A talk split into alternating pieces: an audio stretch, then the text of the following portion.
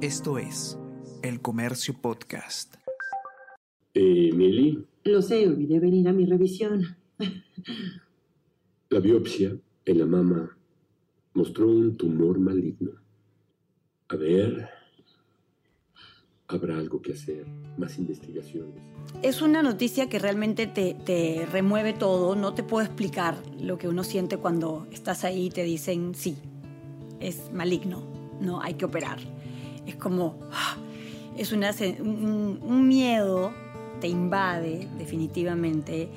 Te aparece tu vida entera como imágenes, como película por delante tuyo y, y no lo puedes creer, ¿no? Eh, obviamente miedo, mucha tristeza, mucha preocupación de pensar que podría dejar a mi hija no tan chiquita. Eh, pero en ese momento creo que, todos, todas tenemos la capacidad de, ok, bueno, ya, si esto me está pasando, hay que tomarlo con el mejor ánimo posible, que no siempre va a ser una maravilla, pero por lo menos eh, tener el ánimo de decir, ok, Dios mío, si esto me ha tocado ¿no? en la vida, quiero vivirlo de una manera valiente, quiero tener el coraje de, de- no caer en la victimización, quiero poner todo de mi parte para curarme, quiero poner absolutamente toda mi mente, todo mi espíritu, todo mi cuerpo, ¿no? A disposición para, para ganar esta batalla. El cáncer de mama es el primer tipo de cáncer que afecta a más mujeres en el mundo. En el Perú, una de cada ocho mujeres puede ser diagnosticada con cáncer de mama en algún momento de su vida. Aunque se trata de un diagnóstico complejo, la mejora de los resultados es fruto de la combinación de la detección precoz y las terapias eficaces, basadas en cirugía, radioterapia y farmacoterapia. En el episodio de hoy ponemos sobre la mesa una conversación cruda pero necesaria, la prevención y lucha contra el cáncer de mama. Para dialogar sobre el tema, invitamos a la actriz Denise Divos, al cirujano oncólogo Mauricio León y a la blogger de moda Talía Checopar. Soy Celeste Pérez y les doy la bienvenida al primer capítulo de la segunda temporada de Eso no se pregunta, el podcast de El Comercio creado para cuestionar todo aquello que normalizamos en el pasado. Estás escuchando Eso no se pregunta.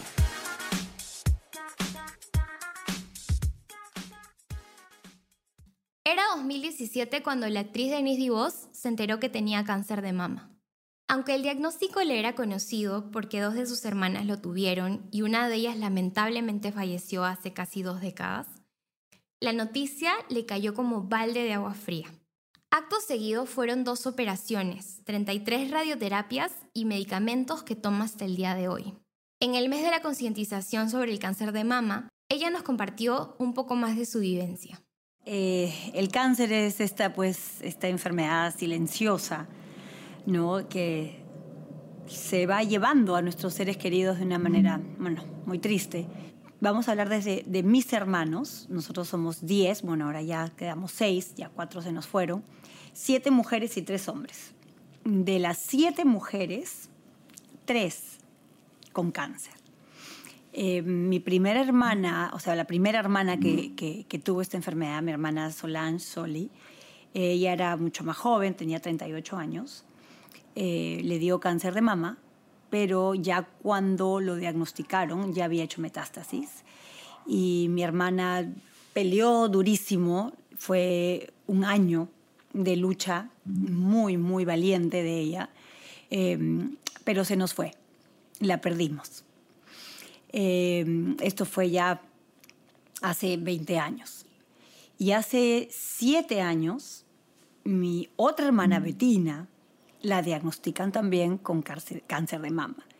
Ya por esta pérdida tan dura de nuestra hermana Solange, obviamente todas las mujeres en mi casa, en general todos, eh, tomamos una conciencia mucho mayor, porque claro, siempre cuando estamos como espectadores o como, como público que escucha, que, ¿no? que recibe información, estadísticas, es como que lo ves de lejos. Una vez que toca tu puerta más cercana, es como, ¿no?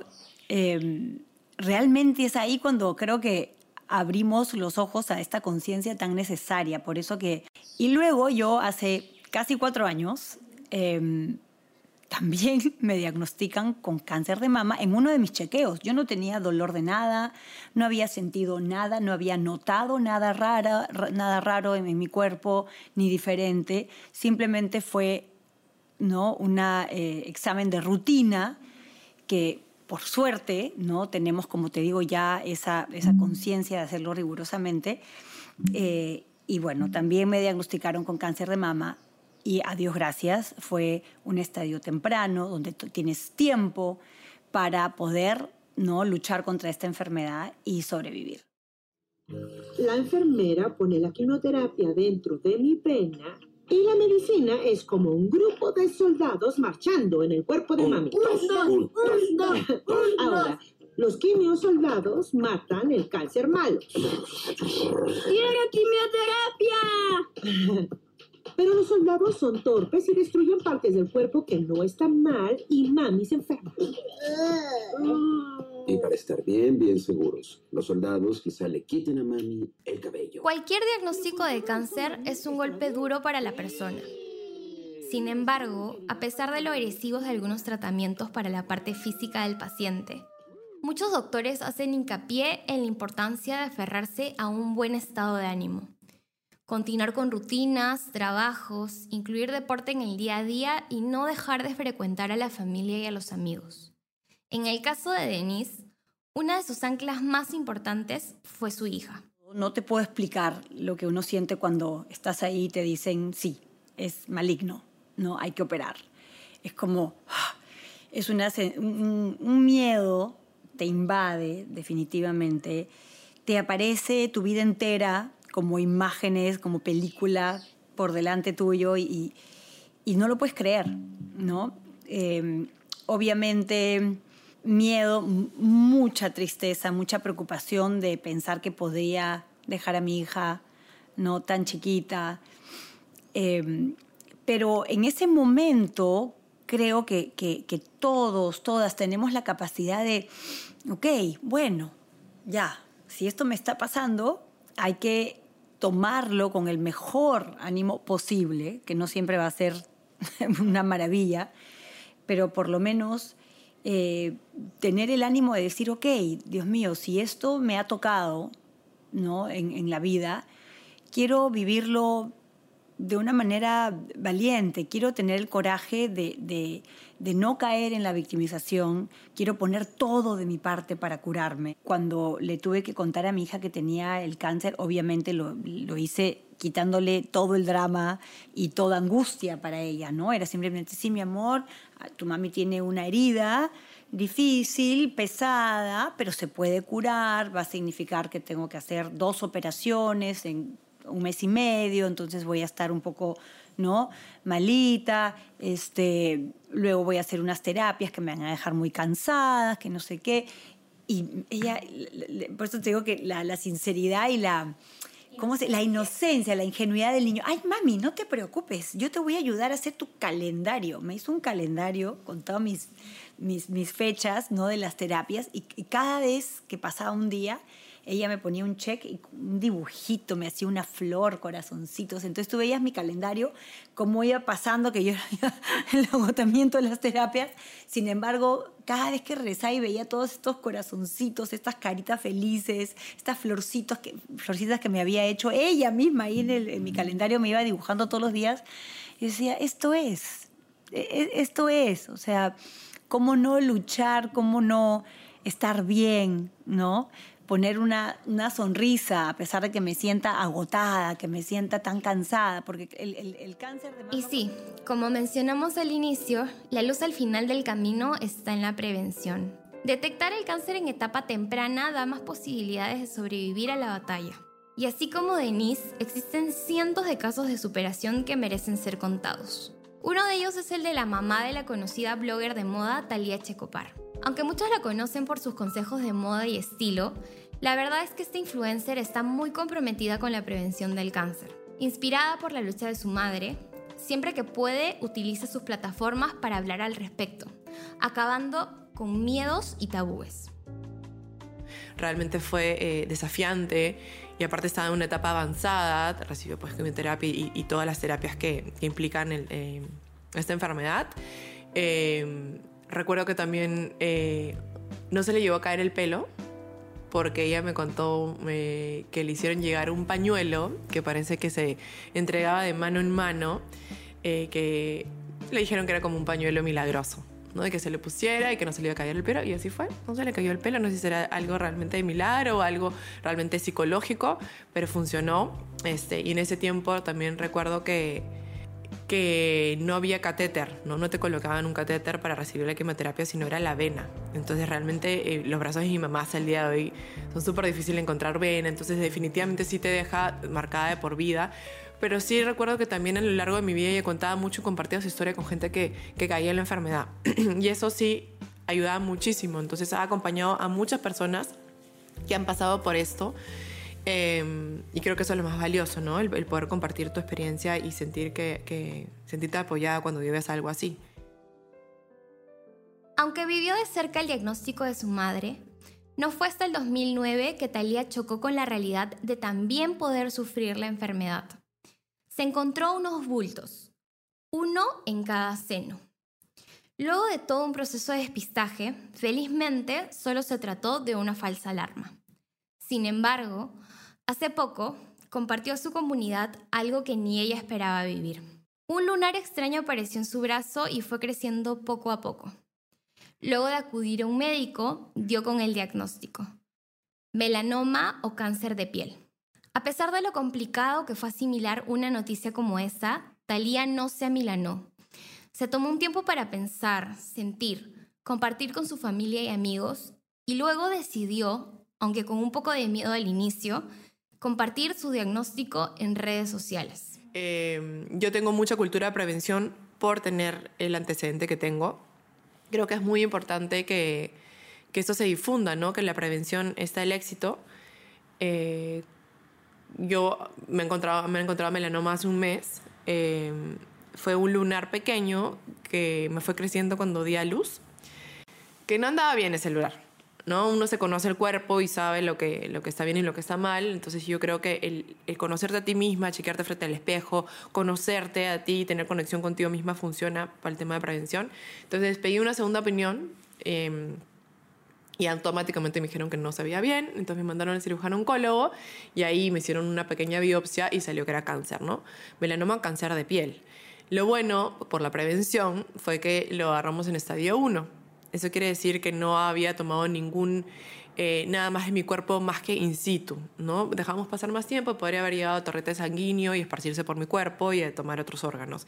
Y es así de agresivo, todo tipo de cáncer, ¿no? Entonces, yo he leído mucho del cáncer de mama también, que es la enfermedad más común en las mujeres, también que el 75% de mujeres lo encuentran en un, eh, el diagnóstico lo tienen en un estadio más avanzado y es mucho más difícil y más agresiva la, la enfermedad, ¿no? Entonces, desde entonces yo me comprometí, desde que tengo uso de razón, a siempre, y que tengo redes sociales, a difundir ¿no? el tema del cáncer de mama, contar mi historia.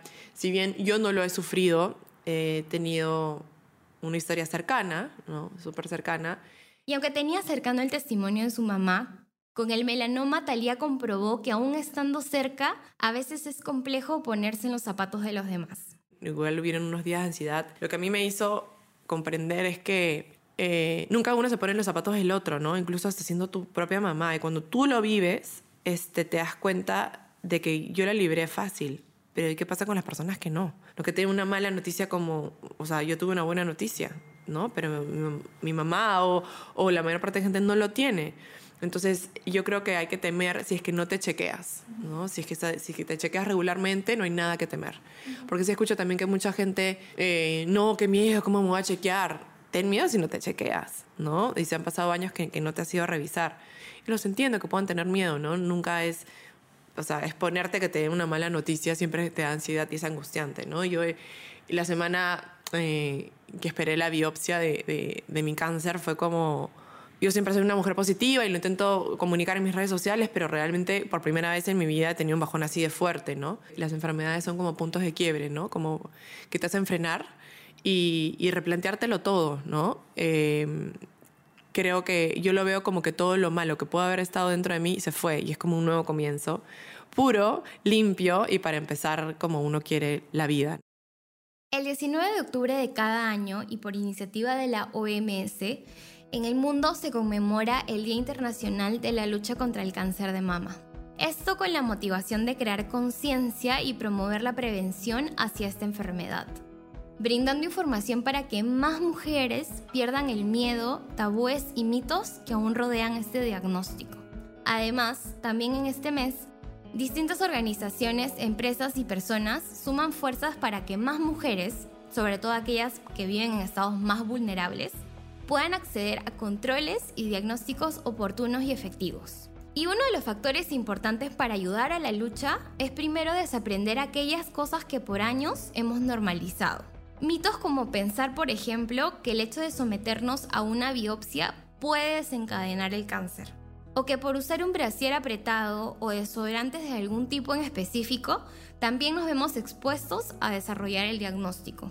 Para darnos una visión profesional al respecto, en este episodio conversamos también con el cirujano oncólogo Mauricio León, quien desde el 2021 también se desempeña como director de la Liga contra el Cáncer. El principal mito es que te dicen, doctor, no me haga biopsia porque me han dicho que, el cáncer se, se, se, disemina más rápido. Hoy le he dicho a tres pacientes que les he programado una biopsia que eso es mentira. No hay nadie que tenga cáncer de, útero, de vagina, de pene, de pulmón, de ojo, de lo que sea, de piel, que no, haya pasado por una biopsia previa. Entonces ese mito hay que sacarlo de la mente de todos nosotros. Ese es un mito por el cual mucha gente se muere de cáncer. No hay nadie en el mundo que se diga tengo cáncer de estómago si no tiene una biopsia previa. Y la biopsia tiene que ser hecha por un especialista. Obviamente que alguien que ha estudiado esto y sabe hacerlo, sea del, órgano que sea. En el caso de las mamas, la hará el mastólogo, en el caso de, o el radiólogo especialista, en el caso de, del estómago, lo hará el gastroenterólogo, etcétera, etcétera, etcétera. Ese es el principal mito y si la gente que nos escucha tiene esto claro, vale la pena esta, esta, esta, esta, esta charla porque es lo más importante. Otro mito que el cáncer es sinónimo de muerte, mentira. El cáncer de mama, la mayoría de gente que pasa por esta enfermedad está curada. El riesgo de, de incidencia, muerte, mortalidad incidencia, que es un, es un rango estadístico que nosotros vemos, el 70% casi de, este, pacientes con esta enfermedad,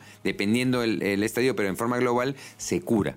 Más de la mitad de la gente está curada. De las 150 mil personas que caminan hoy día en, el Perú con cáncer, no con cáncer de mama, sino con, con todo tipo de cáncer, una gran proporción es cáncer de mama y que mujeres que están curadas más o menos el 10%. Otro mito, los golpes producen cáncer. Mentira, no hay ningún golpe en ninguna parte del cuerpo que te produzca ningún tipo de cáncer. Sino las boxeadoras, las que hacen jiu-jitsu, las que hacen muay thai estarían con cáncer todo el día y no están así. Más bien el deporte te ayuda a prevenir el cáncer. Así que eso del golpe, quítense de la cabeza. El uso de un sujetador con aro aumenta el riesgo de cáncer, es otro, otro mito común. Mentira. Lo único que hace eso es un poquito de dolor cuando la mujer tiene quistes en la mama.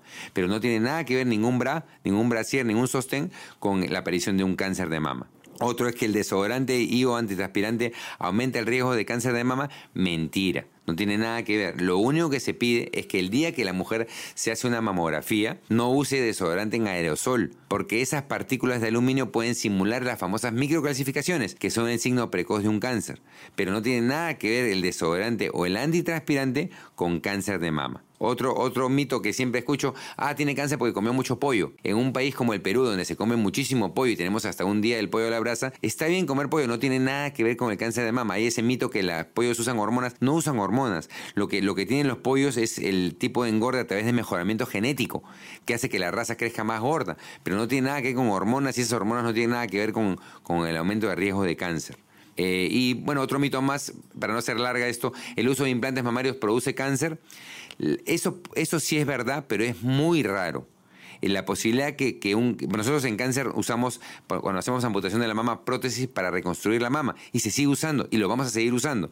Porque la posibilidad que te dé cáncer con una prótesis es casi de una en un millón o menos. Entonces es como ganarse la tinca de mala suerte. Entonces no por, por, una sola paciente que sí está descrito, yo nunca he visto en mi vida una, en el Perú hay un par de casos descritos de miles de miles de pacientes que se ponen prótesis, no por eso vamos a dejar, es como, como tengo un carro y hay gente que se muere en un accidente de tránsito. Entonces, ¿usar carro te mata? Bueno, puede ser, pero es muy raro. Y, si, y, haciendo bien las cosas no debería. Entonces, igual es con esto de las prótesis, se, no, no aumentan un, un poquito el riesgo del famoso linfoma de la cápsula de, mama, pero es muy raro y es algo eh, anecdótico, diría, por decirlo así.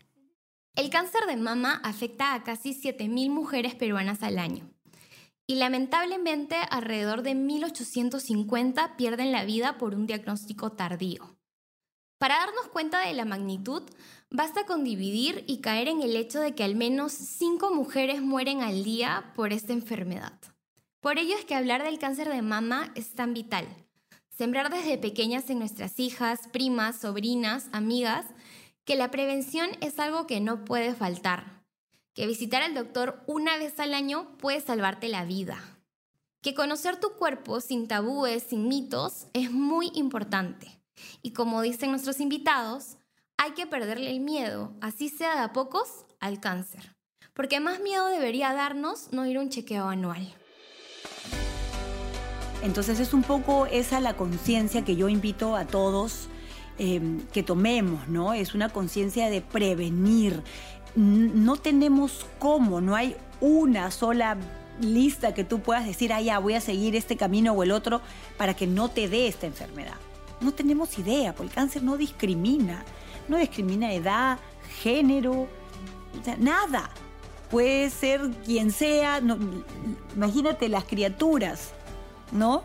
Recién nacidas y al poco tiempo con cáncer, Dios mío, o sea, cosas que no podemos entender, bueno, sucede, le puede pasar a cualquiera. Entonces, como no hay cómo prevenir eso, más bien lo que sí podemos hacer es un constante chequeo regular sobre todo el cáncer de mama, que es un cáncer tan común en mujeres. O sea, mira, de mi familia, 3 de 7. Estamos hablando casi del 50%, estás hablando de unos números muy altos. Entonces, muchísimas mujeres en el mundo han pasado por esta enfermedad. Y entonces si ya sabemos, ya tenemos esos números que son aterradores, entonces pues las mujeres a cierta edad tienen que hacerse sus chequeos, tienen que hacerse sus chequeos anuales constantemente, estar absolutamente conscientes de, esta enfermedad. Y en lugar de tenerle miedo y rechazo a, la prevención, al contrario, decir yo te quiero bien lejos de mi vida, por, por lo tanto voy a chequear que no hayas entrado a mi cuerpo. Me chequeo, no entraste maravilloso hasta el siguiente año, pero si en caso hubiese entrado, lo puedes batallar a tiempo. En, cambio, si uno se deja por miedo, por, eh, por nervios o lo que sea, ahí estamos hablando de algo muchísimo peor, porque entonces si te lo descubren más adelante porque ya te sientes mal, lo más probable es que ya estés muy mal para poderlo luchar. ¿No? O sea, este es el tema que, no me canso de, rogarle a todo el mundo. O sea, no esperemos a sentirnos mal. El, cáncer es silencioso. Si ya te sientes mal por tener un cáncer, lo más probable es que ya haya hecho metástasis y que ya estés en algún estadio muy avanzado y más difícil de batallar. Sido todo por el episodio de hoy. Agradecemos a Denise Divos por compartirnos su testimonio. A ella la pueden seguir en Instagram como arroba Denise Divos. Y además es ella rostro de una de las campañas de recaudación de fondos más importantes del mes de octubre. La campaña que hace 30 años Estilo Oder realiza para apoyar a la comunidad global de cáncer de mama. Para conocer más con qué productos puedes apoyar a que más peruanas accedan a chequeos preventivos, puedes ingresar a arroba en Instagram. Agradecemos también a Talía Checopar por compartirnos su testimonio y la historia de su mamá. A ella la pueden seguir como arroba Talía Checopar en Instagram. Y por último, pero no menos importante, agradecer al doctor Mauricio León por sus alcances profesionales. Ahí lo pueden encontrar como arroba mauchisoficial en Instagram, que es además la plataforma que creó para la prevención del cáncer. Es muy interesante y está al alcance de todos gracias a la inteligencia artificial. A partir de los 20 años, toda mujer que nos está escuchando en tu programa tiene que hacerse un autoexamen de la mama para una forma de conocer su cuerpo. Eso se hace 10 días después del inicio de la regla, de 7 a 10 días, cuando la mama celeste está menos turgente y se palpa y se puede dar cuenta de cómo es su, su, cuerpo y a la hora que le dé un tumor a los 30, a los 40, a los 50, a los 60, se va a dar cuenta y puede ir al médico porque va a haber algo diferente en su cuerpo. A partir de los 30 años ya tiene que hacer un chequeo con un especialista una vez al año. En este caso, el, especialista de las mamas es el mastólogo, el cirujano encargado de, esta enfermedad. Tiene que ir con un mastólogo una vez al año y él se encargará de, descartar esta enfermedad. Y a partir de los 40 celeste, todas las mujeres que nos están escuchando y nos están viendo, es una mamografía al año. Que mujeres menores de 50 siempre se va a complementar con una ecografía mamaria. No es que sea mejor una que otra, se complementan. Yo pongo el, ejemplo de qué cosa es mejor en un carro, la llanta o el, timón. No es mejor. Los dos se complementan para que el carro pueda, pueda funcionar. Con esas tres cosas uno puede prevenir esta enfermedad y detectarla a tiempo, lo que se llama la prevención secundaria. Coger la enfermedad, detectarla, pero, pero en sus inicios tempranos, cuando no hay muchas veces quimioterapia, no hay que amputar la mama, y es más fácil de curar y la gente se, se curan casi todas. Si uno deja avanzar este tumor, que es el principal signo de esta enfermedad, una masa que aparece y crece y no duele, como no duele no van al médico, esto cada vez es peor, porque el tratamiento se hace más, más mutilante, se hace más largo y más caro y la gente vive menos. Entonces, la gente tiene que saber que esta enfermedad se puede curar si solo si uno se hace sus chequeos médicos rutinarios. Así que ya saben, a todas las mujeres que nos están escuchando, ¿ya se hicieron su chequeo anual? Si no lo han hecho, que este episodio las impulse a cuidar su salud y agendarlo de una vez. Y que si tienen que enfrentar un diagnóstico complicado, esto sea en etapa temprana. Además, les hago recordar que conmemorando el mes rosa, el Grupo del Comercio y el Semáforo Oncológico se han unido para recordar la importancia de realizarse estos chequeos periódicos preventivos y además para seguir luchando para que se termine de implementar la Ley Nacional de Cáncer. Para encontrar más información al respecto, pueden ingresar al perfil de Instagram arroba o a la web www.semáforooncológico.pe. Nos encontramos la próxima semana con un nuevo episodio.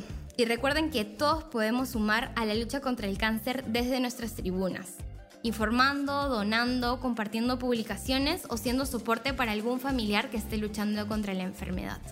Si tú estás en plena batalla, te mandamos muchísima fuerza y esperanza. Nos volvemos a encontrar la próxima semana.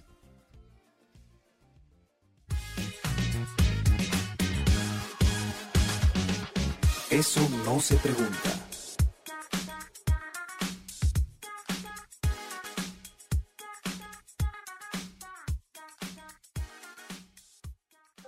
Esto fue El Comercio Podcast.